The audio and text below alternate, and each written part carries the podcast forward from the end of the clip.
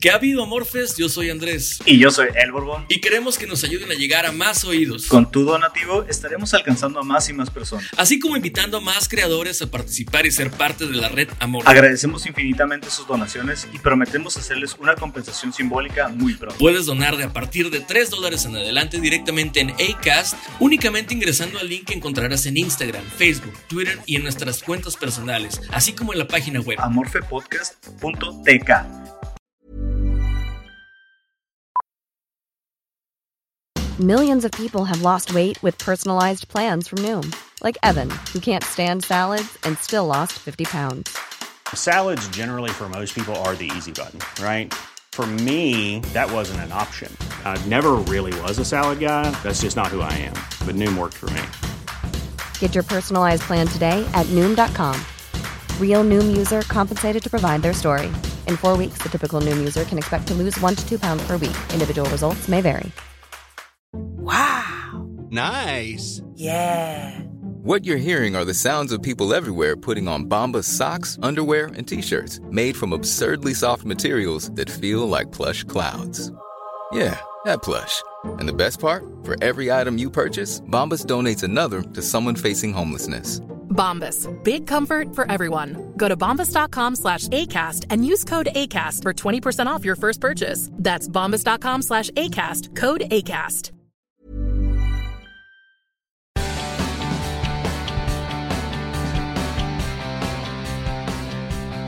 Entonces, ahora sí, para que veas, nos enfocamos. ¿Qué te parece si empezamos? Sí, este, yo creo, eh, pues la, la, encuesta estuvo abierta por dos días, ¿no? Este, que, que pues no es sorpresa, ¿no? El tema es los maestros, güey. En particular, ¿qué habilidades o dificultades puede representar un maestro o puede tener un maestro para el enfoque del alumno? ¿De dónde salió mi, la idea para este tema? Aparte que, pues es, es a lo que me dedico. Eh, vi un post eh, la persona obviamente lo va, lo va a identificar en chinga. Si, está escuchando esto, va a ponerse el saco en chinga, güey. Este, pero el post decía algo así como, ah, listo para hacer, eh, también es maestra la persona. Este, y, y decía algo así como, este, preparando el examen para tronar a todos o una pendejada así. El, el examen no es difícil para tronar a todos, una pendejada así, ¿no? que no es exclusivo. He visto muchas veces que colegas que son profesores lo hacen de esa forma, como si fuera una, una hazaña, güey, realizar un examen que no lo puedan pasar o que no pueden hacerlo. Y pues cotorreando, comentándolo con mis colegas eh, de la abogacía, que también fue, estuvieron en la misma facultad que yo, llegamos a la conclusión de que ese tipo de maestros, pues, son, son totalmente, uh, ¿cómo se podría decir?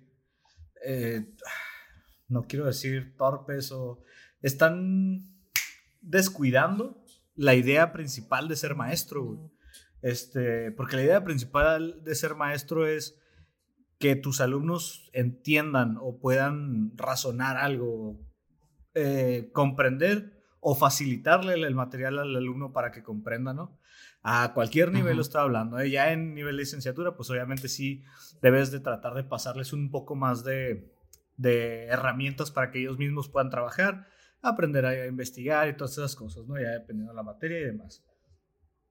Pero esta idea de algunos maestros de, ah, lo voy a hacer bien difícil para reprobarlo, se me hace estúpida y se me hace torpe, porque al final del día, si eres tú el maestro y tu alumno no puede pasar un examen que tú hiciste, tienes diferentes factores en los cuales tú tienes la culpa, porque tus alumnos deberían de, tú como monitor, como el, el, principal en la ecuación, deberías de estar monitoreando quiénes no están aprendiendo y quiénes no están llegando al, a las metas que se deben de cumplir, ¿no? Y al realizar un examen de esta magnitud con la idea de reprobarlo, se me hace una estupidez. ¿Por qué? Porque al final del día, tu trabajo es que pasen, güey. O sea, tu trabajo es que tengan los conocimientos necesarios para que aprueben un instrumento con el que vas a medir su calificación, lo cual es el examen. Yo, yo estoy de acuerdo con eso, eh, pero aquí le voy a hacer un poquito de abogado del diablo, creo. Mm, no voy a defender a la maestra que puso eso, porque para empezar poner eso es una, eh, es una, es una cosa muy tonta. Maestra o maestro. maestra o maestro. Maestra o maestro, sí, quién sabe. Yo me imagino que es una maestra. sí, man. Que se ah, no, no sé si era un fantasma o no, no lo vi, ¿eh? No, no te voy a decir si era un, no te voy a decir si era un fantasma, Borbón. Todo bien, todo bien. Bueno, la, la cosa es esta. Yo entiendo una cosa. Sí es, no, no digo que es bueno, sí es necesario muchas veces reprobar a tus alumnos. Em, no haces un examen con la intención de que truenen. La intención de hacer el examen debe de ser o debería de ser simplemente que tú te des cuenta ahí proyectado en el examen de si hay un conocimiento comprobable o no. Exactamente. Exactamente. Pero, por ejemplo, el profesor sabe que sus alumnos son baquetones, digo, no lo estoy justificando, ¿no? Pero si él sabe que sus alumnos son baquetones y no le echan ganas, a lo mejor lo que no quiere es verse barco. Pudiera ser, digo, también yo conozco, yo, yo fui maestra de inglés muy poquito tiempo en una, en una preparatoria y yo sí veía que todos le tiraban a que yo fuera barco, era como, me querían básicamente seducir para que fuera barco. Ándele, profe. Hombres y mujeres, ¿eh? Ándele, profe, esto es bien buena onda. Entonces, como que entiendo la parte de, de, querer ponerte duro. Muy posiblemente a ella, que no es una justificación, pero muy posiblemente ya le vieron la cara de pendeja muchas veces. De pendejo, pendejo, no sé qué sea. Maestro, maestro. Pero yo, digo, no es que esté justificado, pero muchas veces yo creo que a ti también te ha pasado algo que dices, este cabrón o estos güeyes no merecen pasar, merecen reprobar y ni modo, hasta que vuelvan a tomar la materia y que adquieran el conocimiento y que se den cuenta que no pueden hacer lo que quieran. Claro, claro, lo, lo comprendo totalmente, pero la idea es, por ejemplo, yo entiendo, si tiene que reprobar, va a reprobar, pero por sus propios méritos al mismo tiempo, o sea, yo no me voy a empeñar, por ejemplo, yo que voy en secundaria, no me voy a empeñar en hacer un instrumento que sé que no van a pasar. ¿Sabes cómo? O sea, voy a hacer un instrumento que me diga que tiene los conocimientos necesarios para aprobar su, materia. Por ejemplo, eh, estamos viendo historia de México ahorita, los trabajos son sobre la revolución y demás. Ok. Eh, los reactivos, en este caso, en el nivel secundario, yo haría, por ejemplo, mencióname tres ah, actores o partícipes de la revolución. En cambio, creo yo que un examen para joder o para reprobar sería, mencióname tres actores de la revolución, sus fechas de nacimiento, cuándo murieron y en dónde murieron. Eso se me hace eh, información totalmente innecesaria y se me hace que es un reactivo con el afán de reprobar al alumno. En cambio, si el alumno no tiene los conocimientos de esta pregunta tan básica, pues va a reprobar por sus propios méritos. Y si reprueba por sus propios méritos algo que está hecho para que todos los que pusieron atención en clase pasen, pues ya es, ya es, ahora sí que como me gusta decir a mí, ya es un pendejo si reprueba por eso. O sea, es, no, lo que voy, pues, o sea, la, finalidad del maestro no es reprobarte, güey.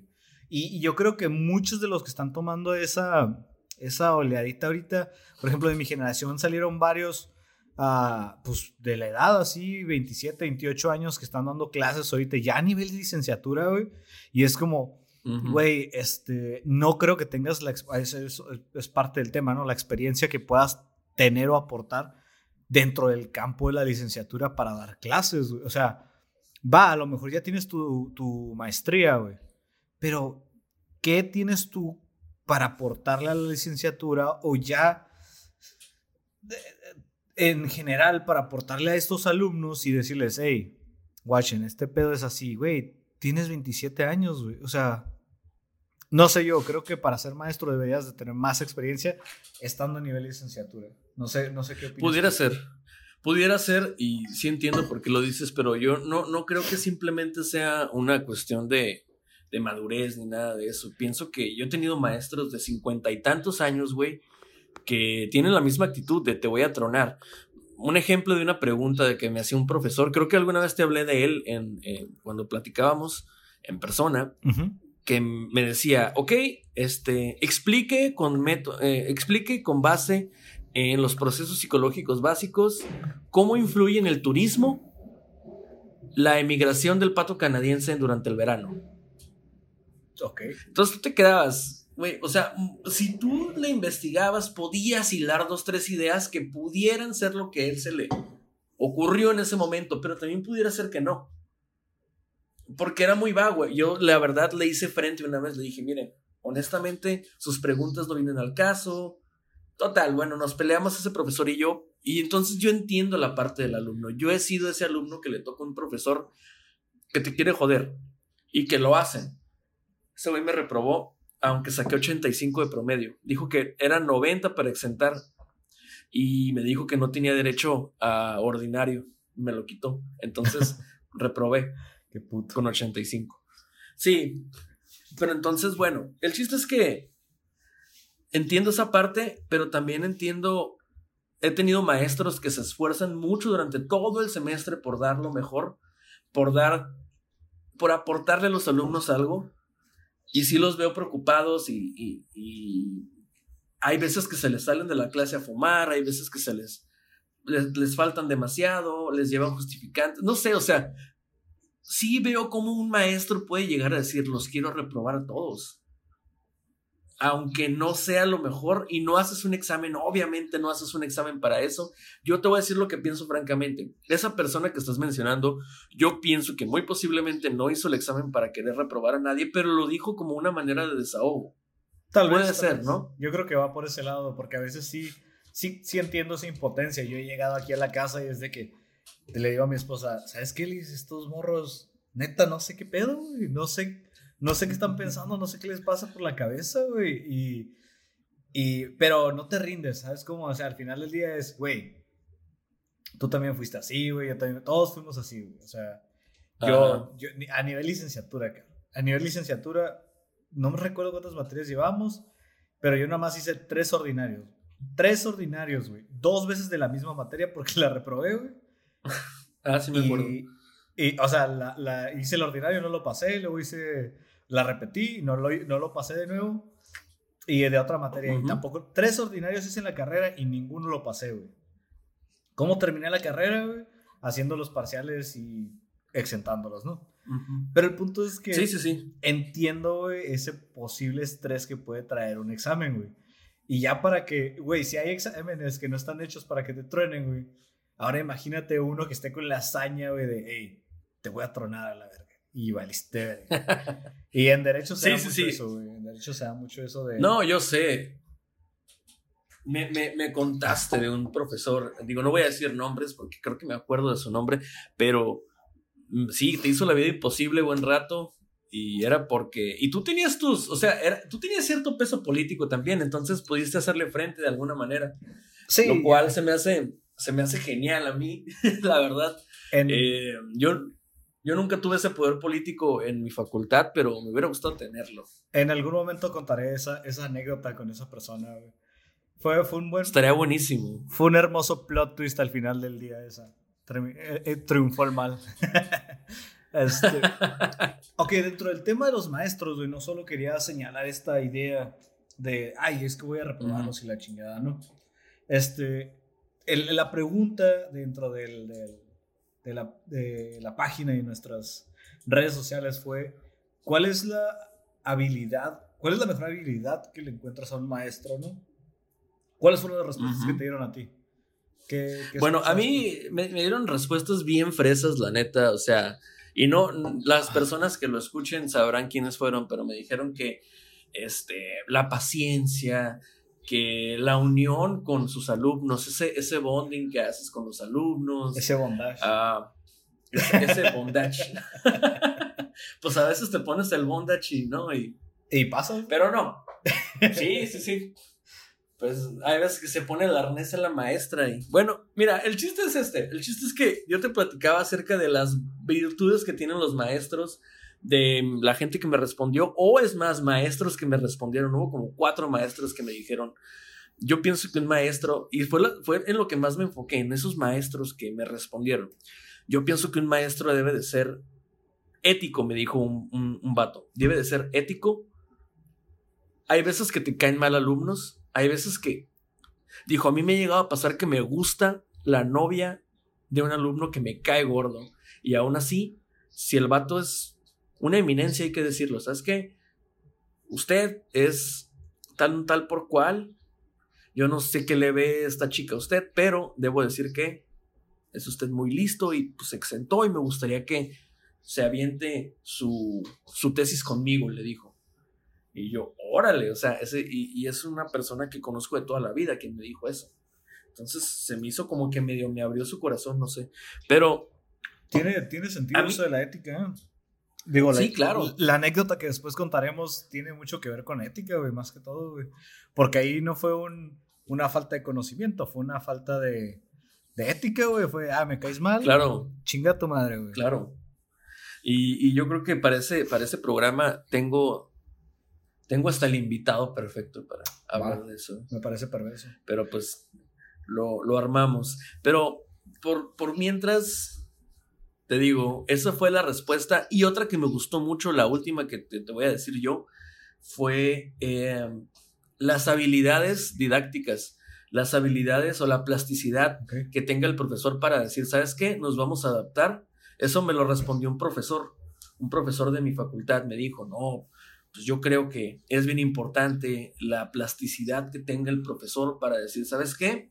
Hoy es un día de lluvia, vamos a, a darle la vuelta al cuadro, vamos a darle la vuelta a la, a la mesa y vamos a, a tratar de, de, de, de estar animados, ¿no? Sí.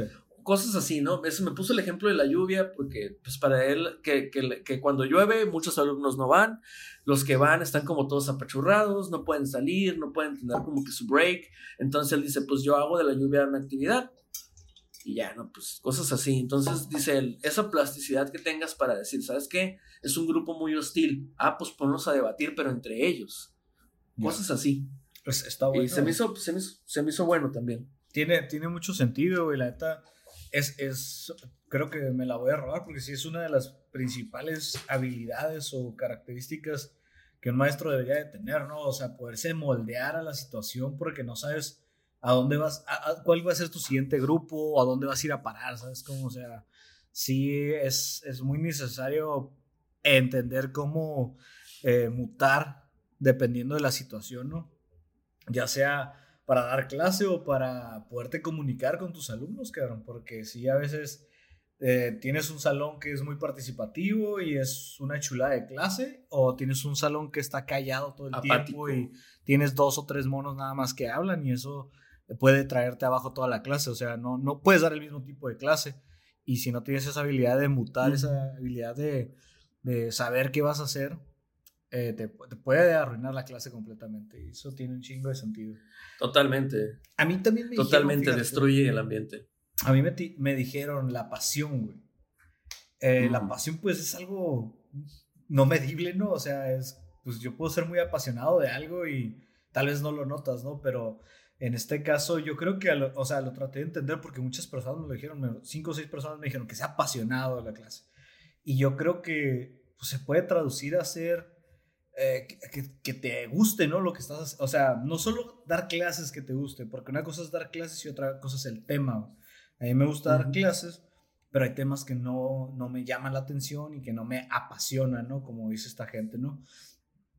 Pero, por ejemplo, cuando ya a nivel licenciatura estás dando una clase en particular, güey, yo siento que hay maestros que sí son muy, este, afines a esa materia, ¿no? Que la trabajan, que la han llevado durante años, que su, su expertise laboral y que cuando dan la clase, güey, tú los escuchas y haz de cuenta que estás viendo Pokémon, cabrón, y le entiendes todo, güey, así de que, güey, está pasando esta madre, güey, y completamente tiene sentido a la verga, güey. Y hay maestros que Claro. no les gusta o que no son afines, güey, pero la tienen que dar porque, pues, son las horas que, se, que, que estaban libres, güey, y pues se les nota, ¿no? Eh, bueno, apunten esto en el pizar, en el cuaderno. Sí, se les, se les nota la apatía totalmente. Y me vale verga, güey. Pero de repente a esa persona le preguntas de otra cosa, güey. Que, por ejemplo, si es un maestro de mercantil y el vato es penalista, güey, y le preguntas algo de penal, güey, el vato se va a notar, güey, su, su emoción o sus ganas de hablarte o de platicarte la materia, ¿no? Yo creo que por ahí ese lado va la pasión, ¿no? Que, que pues no se puede, pues medir, pero tiene sentido, ¿no? Para mí en ese, en, ese aspecto. Yo personalmente lo que pienso que es una característica bien, bien, bien eh, especial o bien característica, bueno, perdón, bien, una herramienta muy útil de un profesor debe de ser la preparación, que seas experto en tu materia, que la conozcas bien, que no la quieras dar porque eres afín, porque ah, te acuerdas o porque ya no pude agarrar la otra, pero agarré esta. Yo pienso que se nota mucho, por ejemplo, un profesor que nos dé análisis funcional de la conducta, por ejemplo, nosotros, los psicólogos, y que el güey sea humanista o que sea cualquier otra cosa, se le nota mucho y no va a poder responder porque luego hay alumnos que sí somos muy apasionados de algo y vamos y le hacemos preguntas sobre conductismo, por ejemplo, y el güey, ah, pues, este, no, pues la verdad el conductismo no es lo mío. Pues no, cabrón, pero estás dando la, la, la, materia de conductismo, o sea, estás dando la clase de conductismo, ¿qué pedo? ¿Por qué, por qué, por qué haces eso, no? ¿Por qué quitarle no sé, no sé, yo siento que tú debes de decir no. Por ejemplo, tengo un profesor que nos dio psicología social. Honestamente, ay, me decía, vamos a hablar de psicología social por, por un rato, por cierto. Ajá. Entonces, la, la, la, materia la dio más o menos, los temas los tocó, pero los, los alumnos, güey, le dábamos la vuelta tres veces al profesor. O sea, ¿sabes qué? Nosotros mm, al conductismo le gusta mucho la psicología social, al conductista le agrada la experimentación social y eso propició un ambiente súper hostil, se le salió de las manos al profesor, se le salió totalmente de las manos el control de la clase y era cada clase, güey, era de mano arriba de los, de los alumnos conductistas así de, profesor, este, ese experimento no fue en ese año, este, ¿sabe qué? No es lo que quería medir eso. Eh, oiga, pues ¿para qué sirve decir esto si no? O sea, imagínate ese ambiente tan gacho para un profesor que dijo, pues agarré esta materia porque yo soy de relleno y nadie la estaba dando y se me hizo fácil. No sé, para mí eso no le puede pasar a un profesor, el perder control de la clase porque no conoce, no tiene el conocimiento. Es que no, no deberías, O sea, no, si no es tu expertise, no deberías. O sea, entre el deber ser y el ser, hay dos, son dos polos opuestos, ¿no? Completamente en este caso, pero si, si no es tu área, güey, si no es tu expertise, si no la conoces, tienes dos opciones. Una, no darla y dos, prepararte, güey.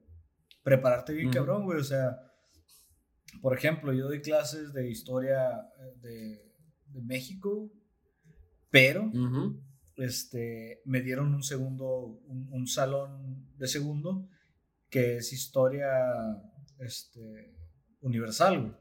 Entonces, va, ya tenía conocimiento de la historia de México y ya estaba preparado y, y sí, me gusta mucho y me interesa, pero al tomar esta clase, güey, tengo que estudiar todos los sucesos importantes que se ven dentro de esta... ¿Por qué, güey? Porque lo que vas, lo que acabas de decir, a nivel universitario no es tan complicado, a nivel licenciatura. Bueno, más bien, no es tan raro que un alumno sepa más que el maestro, que no debería de pasar. No, no, no. Pero imagínate a nivel pero secundaria. llega a pasar. Pero imagínate a nivel secundaria, Que uno de mis alumnos que tienen 13, 14 años me corrija en cuanto a un evento mundial histórico, güey. O sea, que yo esté hablando de la Segunda Guerra Mundial y no, es que en 1830, ¿no? Y me diga un cabrón, no, güey, es en 1940. Y es como que, ay, sí, cierto, soy un pendejo, güey. Pero ¿por qué, güey? Porque no me preparé, porque no le di la, la, la seriedad que debe de tener. Y porque a veces muchos maestros no les interesa, güey. Yo, yo siento que hubo una generación, que es la de los boomers más o menos, que entraron al sindicato y, y al magisterio y a estas áreas por todos los beneficios que tiene ser maestro, O sea, las jubilaciones, los pagos quincenales y todo ese cotorreo, ¿no? Y se perdieron muchísimas personas que daban clases por, por amor al arte, güey, por decir, hey, es que yo quiero educar a los jóvenes, es que yo quiero, así me pagan bien, sí, este, tengo una jubilación, sí tengo vacaciones de dos meses y luego en Semana Santa tengo dos semanas y todo lo que tú quieras, todo eso está bien, va, pero la razón principal debería ser educar, güey, ¿sabes qué? A ver, voy a, mis morros van a salir menos pendejos el día de hoy, pero se perdió esa madre en el camino, güey, a mí me tocaron maestros malísimos, cabrón. La secundaria, güey. Y en preparatoria, pero otros que estaban muy cabrones. Y los que estaban muy cabrones eran los que están más, un poco más mayores. Este, estoy hablando en secundaria hace 10 años, ellos tenían unos 60 años, yo creo, que son esos que entraron por, por las ganas. Y los que estaban abajo, 45, 40, tempranos 40, tardes 40, ¿no? Por ahí, ¿no? Esos eran los malos, güey, los que, eh, mira esto, tomen estas hojitas, estas copias, ahí apunten unas cosas, me vale madre, ahí sí los veo en el examen, chinga su madre, morros. Y ya, güey, esa, esa pasión se murió ahí, ¿no? Eso que le, que le llaman la pasión por, por educar, por dar clases. Creo que me acuerdo mucho y me viene a la mente el, la película de, del, ay, ¿cómo se llama? La de Robbie Williams, eh, El Club de los Poetas Muertos. ¿Te acuerdas? Sí, sí, sí. sí. Yo la verdad sí tuve un profesor así, en la primaria. Tuve un profesor en cuarto grado de primaria que, mis respetos al señor, yo me acuerdo mucho de él. Cuando dicen maestro, me acuerdo, me viene a la mente él. El profesor, donde quiera que esté, quién sabe qué será de él. Daniel, Daniel, Daniel del Ángel, algo, no me acuerdo, Villaseñor. Daniel del Ángel Villaseñor, quién sabe dónde chingados esté ni qué pedo te juro que hasta lo he buscado en Facebook, güey, te lo juro, así de que, pues por ahí debe de andar el ruquito, ¿no? Y no, quién sabe qué fue de, de, ese hombre, pero de verdad que me inspiró mucho. O sea, a mí él me dijo, ¿quién era García Márquez? Fíjate, o sea, cuarto grado de primaria, el vato me dijo quién era García Márquez, cuáles eran y para qué servían los prefijos y las preposiciones, cómo detectar si el, si el acento es este, es este. Grave. se me olvidó. Grave. No, no, no, eso no. No. Eso ya medio lo sabía. Pero ¿cómo detectar si, si, si va, si va puesto? O sea, si, si le tienes que poner la tilde. Sí, ah, ok, ya.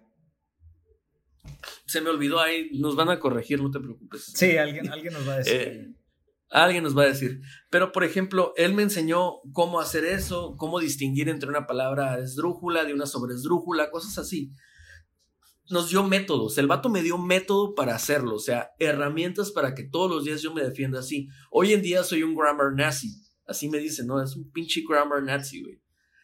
Mm, corriges mucho a las personas. De repente cometo errores, sí me pasa, pero sí de repente soy muy bueno para detectar y cazarlos. Así como, ¿sabes qué? A eso no va así.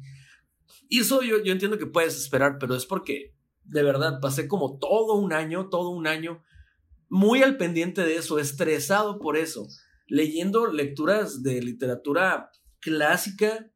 O sea, yo, yo leí este, El coronel no tiene quien le escriba en cuarto de primaria. Creo que nadie más lo ha hecho, creo. O sea, de los que yo conozco, nadie más le ha tocado la, buena o mala suerte. Él me hizo a tomarle amor a, la, a las ciencias naturales él fue el primero que me dijo, las ciencias es una es, redundante decir que son naturales. La ciencia es ciencia. Él fue el primero que, que, me dijo eso. La ciencia nos ayuda a comprender la naturaleza, entonces ¿por qué le estamos diciendo ciencias naturales? Y subí el libro así, ¿no? Y quién sabe, simplemente yo dejé el Instituto Patria en cuarto de primaria, para quinto ya estaba en otra escuela y ya no supe más de él. Pero de verdad que yo pienso que si no me hubiera dado clases él, yo no sería lo que soy hoy. Sería una persona completamente diferente. Quién sabe qué defectos o qué virtudes tendría, pero me gustan las que tengo gracias a él.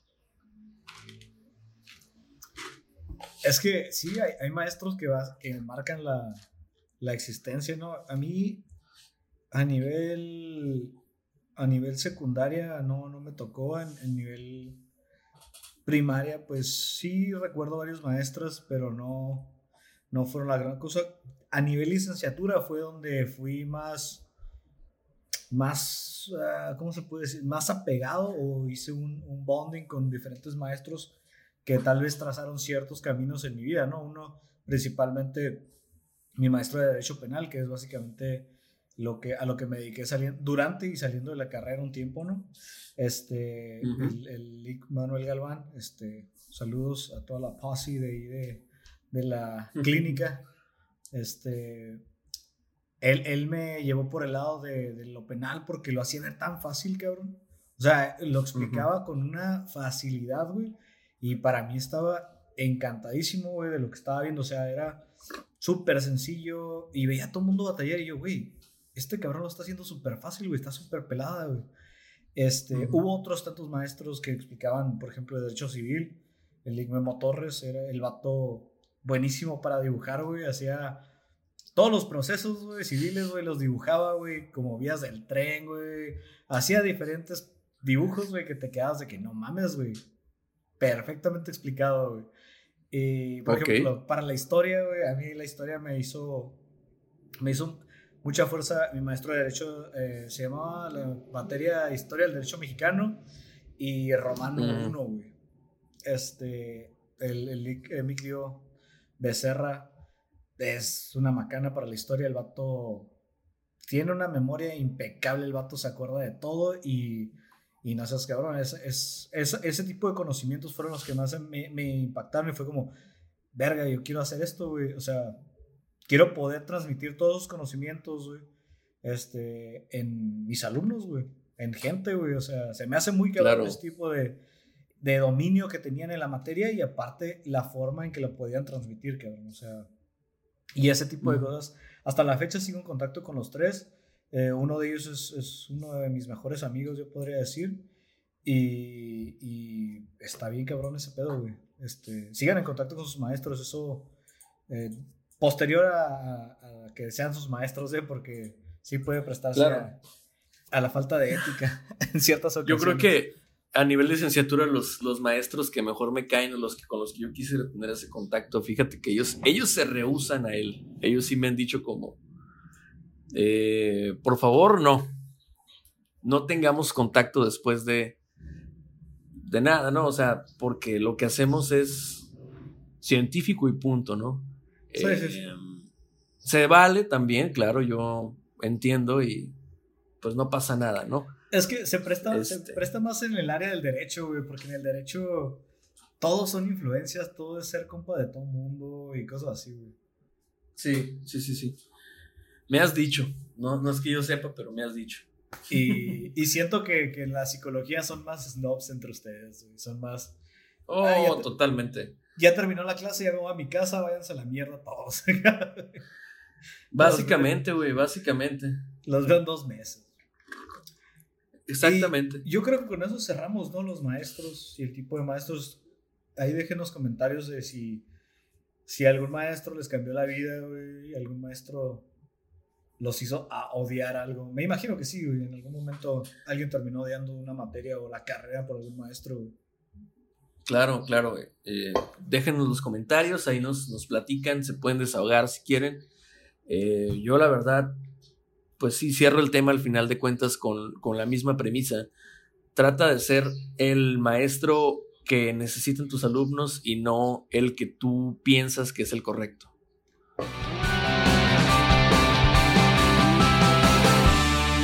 El otro día estaba navegando por mi muro de Facebook, bueno, por mi, ¿cómo decirlo? Pues por mi newsfeed, ¿no? No sé, no sé cómo se diga de otra manera. Em, y me topé con una tipo aplicación o no sé qué, algo que quería que bajara, que se llamaba Lazo con doble S. Simón. Ya. Y yo pregunté inocentemente, ¿qué chingados es Lazo y por qué está llenando de basura mi newsfeed? Porque aparte, lo, bien agresivo, güey, los videos empiezan con audio. Vas bajando y ¡pum! Entonces es como, güey, eso es una invasión a mi privacidad, ¿no? Al menos así lo considero yo. Em, no sé, ah, yo, yo, tú me dijiste, me pusiste en el, en el muro, güey, pues así, así empezó, así empezó TikTok, sí.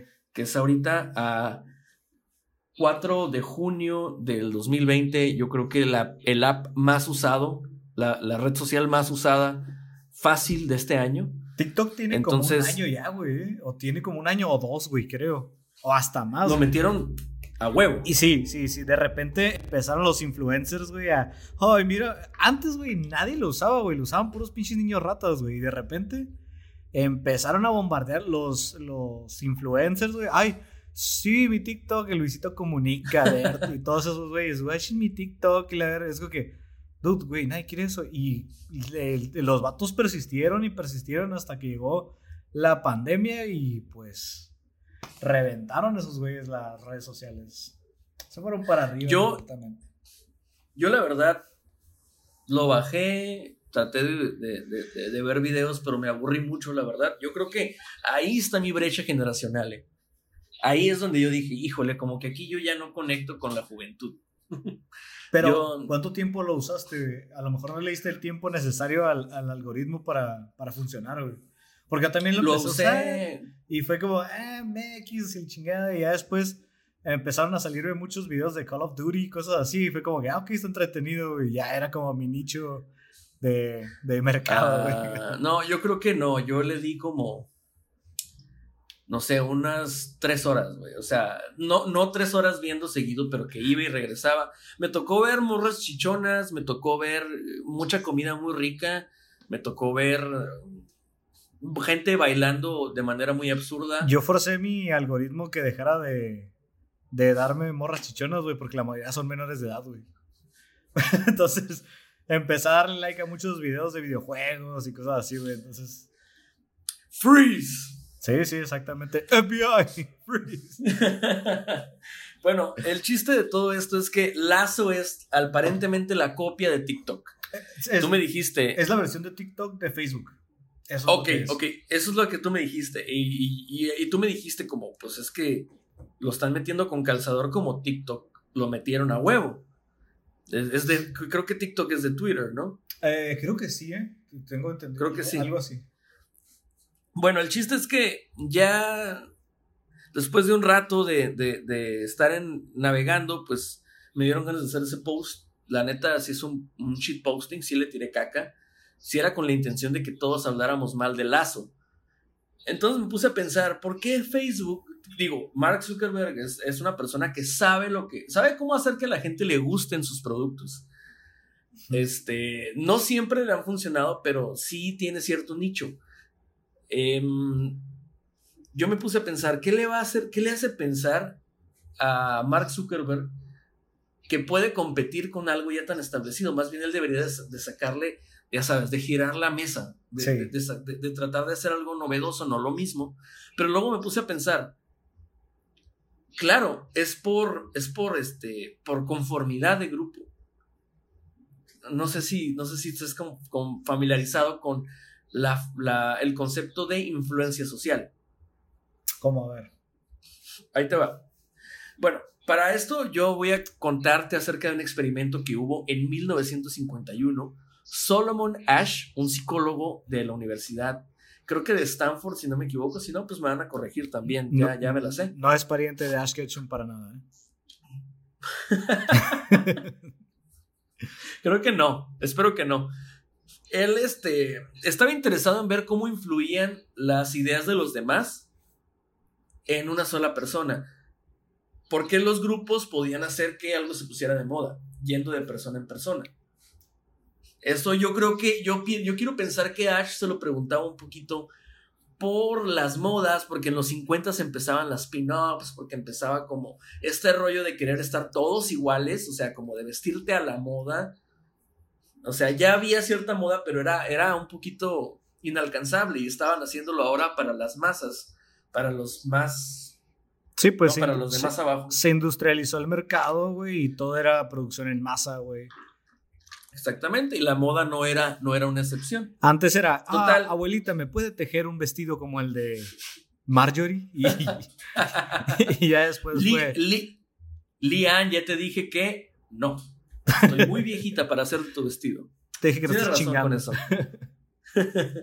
bueno, el chiste es que em, la influencia de grupos en sus integrantes colectiva e individualmente fue el objeto de estudio de Ash. Para esto se le ocurrió realizar un experimento de la siguiente manera. El estudio iba a consistir en un ensayo, una prueba de visión. ¿Qué quiere decir esto?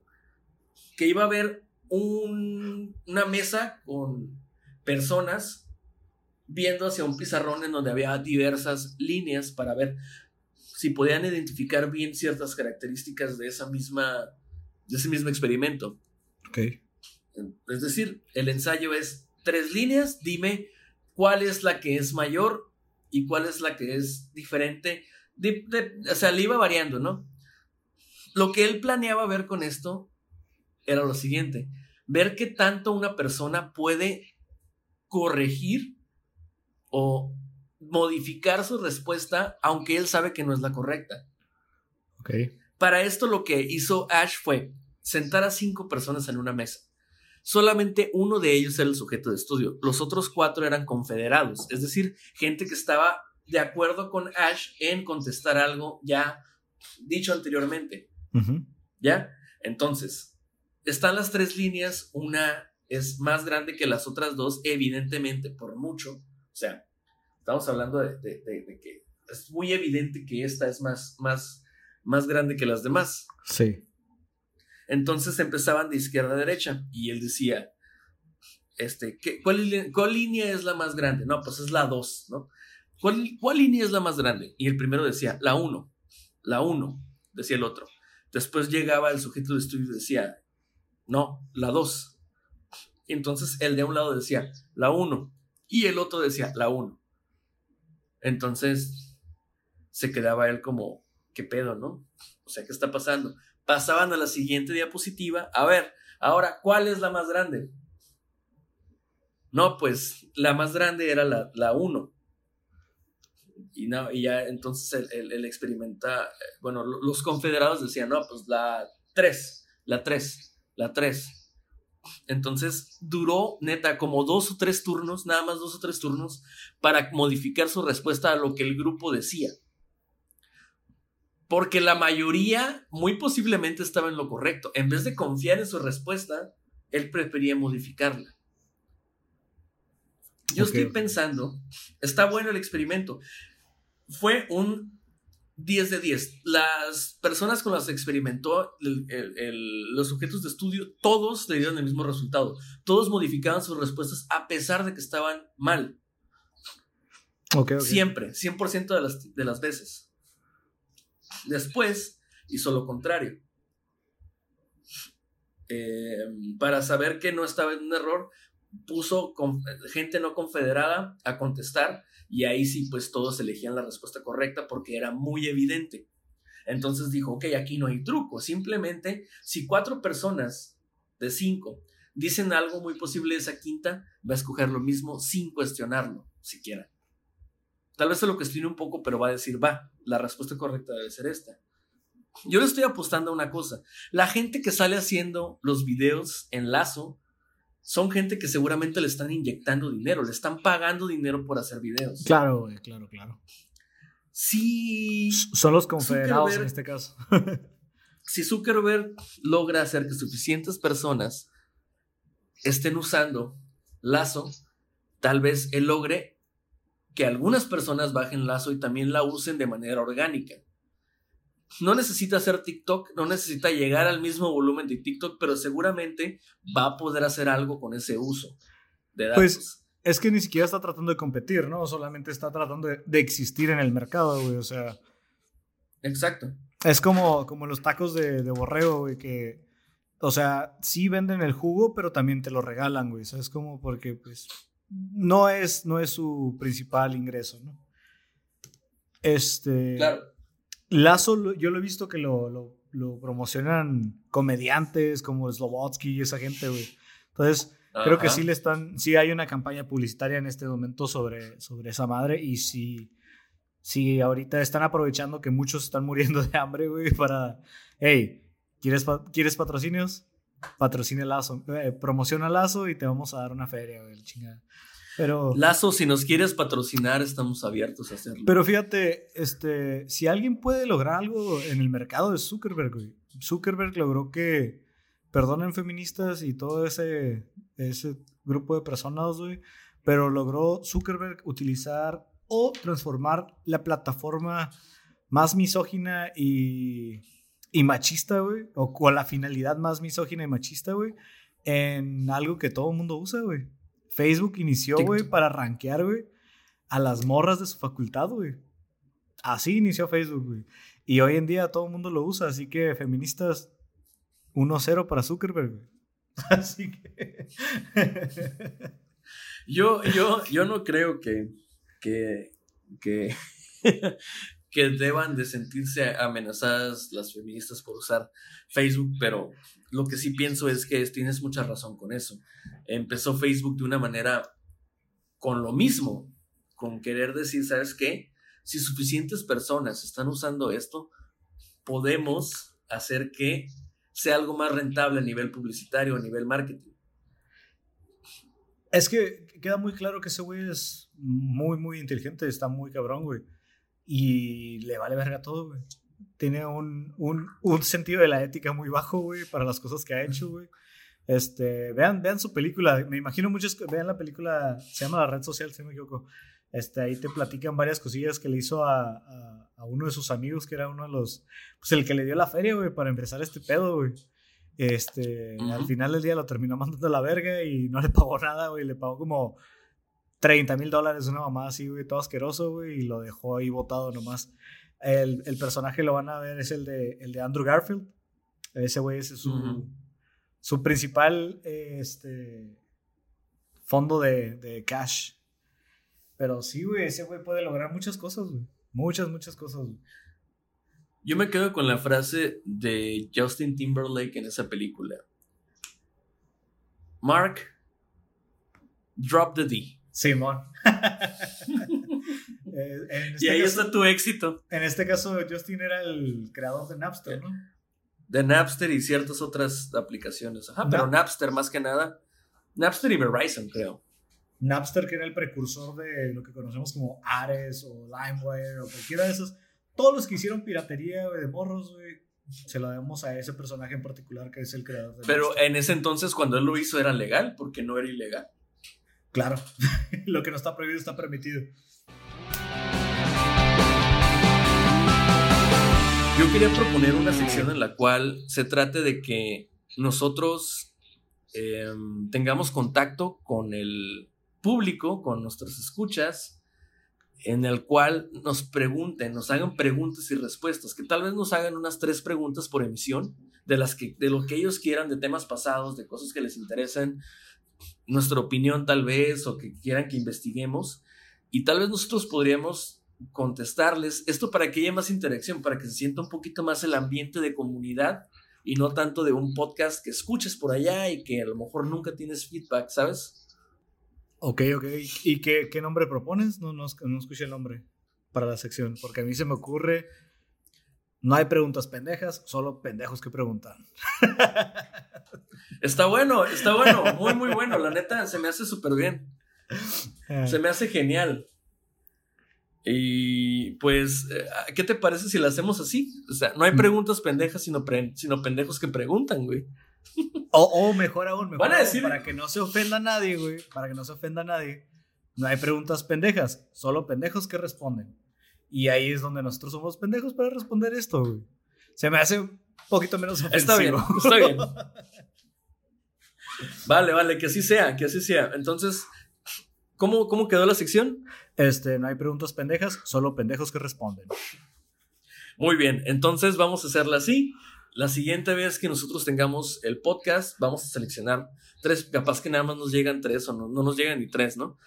Pero vamos a seleccionar tres preguntas que vamos a contestar lo más breve posible y también, pero que, que, que sí demos, demos la respuesta. Eh, que ustedes nos hagan, ¿no? Ay, que nos digan si lo quieren anónimo, si lo quieren, si quieren revelar claro. su identidad, cualquier cosa. ¿eh? Anónimo es lobo. Ándale, es lobo anónimo. bueno, está, está bien, está buena la sección. Pues la próxima vez nos vemos ya con esa idea. Claro. Este, es, es un pues te bueno. Fueron temas muy tranquilos, fueron temas muy relajados. No, no creo que hubo tanto espacio a, a un debate, güey. Pero pues al final del día es, esto es nada más vertir nuestros puntos de vista, nuestras opiniones. Y, y que pues la gente se, se olvide de lo que está pasando en el mundo por un rato, ¿no? O sea, yo lo veo así, uno de mis amigos es doctor y me dice que, que, escuche nuestro podcast, gracias, gracias por escucharnos, Alexis. Te mando un fuerte abrazo y espero que toda tu familia esté bien y, y que no, no vaya a haber ningún pedo con esta madre. Pero ese, güey, es lo que me dice, güey. La neta, aprovecho tu, tu, tu espacio y el podcast para, para olvidarme de las pendejadas que está pasando, para el ratillo que tiene el, el libre, güey, que no está en guardia o que no está en, en el hospital. Este, pues se pone a escuchar nuestras estupideces y ah, después me da feedback o habla conmigo y me platica de diferentes cosas. La neta, espero que más personas lo estén aprovechando para eso y al final del día, pues esta madre no es para, para fama, dinero y gloria, güey. Esto es para entretenernos un rato y para que los demás este, tengan un tiempo, pues para conversar y decir, ah, mira, estos pendejos dicen estas estupideces, güey. Pues a mí, yo no comulgo con ellos o la neta, me gustó esto que dijeron, la chingada, la neta. Es la finalidad del día, ¿no? Yo pienso que eh, muy posiblemente el, el fin de este podcast es que quede una plática entre amigos para la posteridad, para cuando queramos escucharla, para que quien sea, cuando sea y como sea que se encuentre, lo escuche. Y pues como me dijo una amiga, Monse, te mando saludos, al Bubu también le mando saludos, son dos personas que nos escuchan casi religiosamente. Muchas gracias por hacerlo. Y a quienes no nos han escuchado, cuando estén escuchando esto y ya hayan pasado varios meses, dense cuenta de qué tan pendejos han sido de no haberlo hecho antes. No, no es cierto. Pero sí, sí, sí me agrada bastante que nos estén escuchando y nos estén dando feedback. Eso es lo que más apasiona, eso es lo que más nos dan ganas de estar aquí cada semana, yo creo. Por lo menos, no sé cuánto tiempo Borbón va a durar esta temporada, cuántos episodios, pero muy seguramente cuando hagamos el parón de la temporada vamos a sentir ese, eso como de, ay, extraño que cada semana nos sentábamos a conversar y vamos a volver con más ganas. y más Así ideas. es. Este, pues, la neta, muchas gracias. Síganos en redes sociales. Síganos en el Instagram de, Amorfe. eh, Amorfe Podcast en, en Instagram. Este, en Twitter también. Este, Andrés, ¿cuáles son tus redes sociales? Mis redes sociales son en Instagram y en Twitter estoy igual, es arroba AndyOffline19, como Andy Desconectado 19. Y en Facebook estoy como AndyHC, pero ahí no me agreguen porque no los voy a aceptar. Yo estoy en Instagram y en Twitter como Borbón con D al final. Ahí, este, cualquier duda, sugerencia, comentario, adelante. Este, estaba pensando cómo se iban a llamar nuestros escuchas, güey, pero eh, descubrí que no les podemos decir amórfodos o amórfodas, güey. Porque, güey. ¿Por qué no? Porque Bad Bunny tiene una puta canción que se llama así, güey. Oh. Y no quiero tener nada relacionado con eso, güey. A mí me cae bien Bad Bunny, pero, pero tampoco tan bien. Eh, sí entiendo. No, pues no, no se van a llamar amorfitos ni nada así, pero Se van a pues llamar podríamos... Amorfes, güey, nada más. Amorfes, los amorfes. Sí. Amorfes, gracias por escucharnos y nos vemos en la siguiente. Borbón, sale. Nos Sale vemos. que bro, tengan un buen día. Este, espero la luz, la CFE no los hayan chorado como me choró a mí este mes. Mil pesos me llegaron a mí. Y a mí dos mil pues. Qué ridículos, güey. Neta, los odio. CFE, chinga tu madre. CFE chupa la.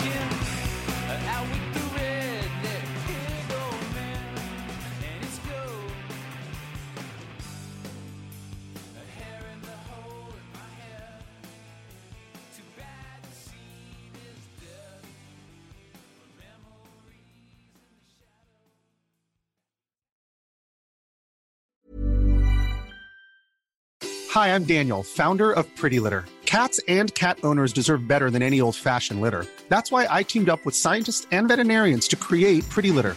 Its innovative crystal formula has superior odor control and weighs up to 80% less than clay litter. Pretty Litter even monitors health by changing colors to help detect early signs of potential illness. It's the world's smartest kitty litter.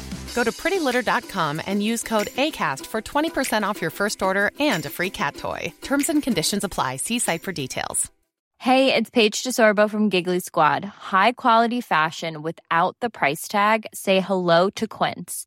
I'm snagging high-end essentials like cozy cashmere sweaters, sleek leather jackets, fine jewelry, and so much more. With Quince being 50 to 80% less than similar brands.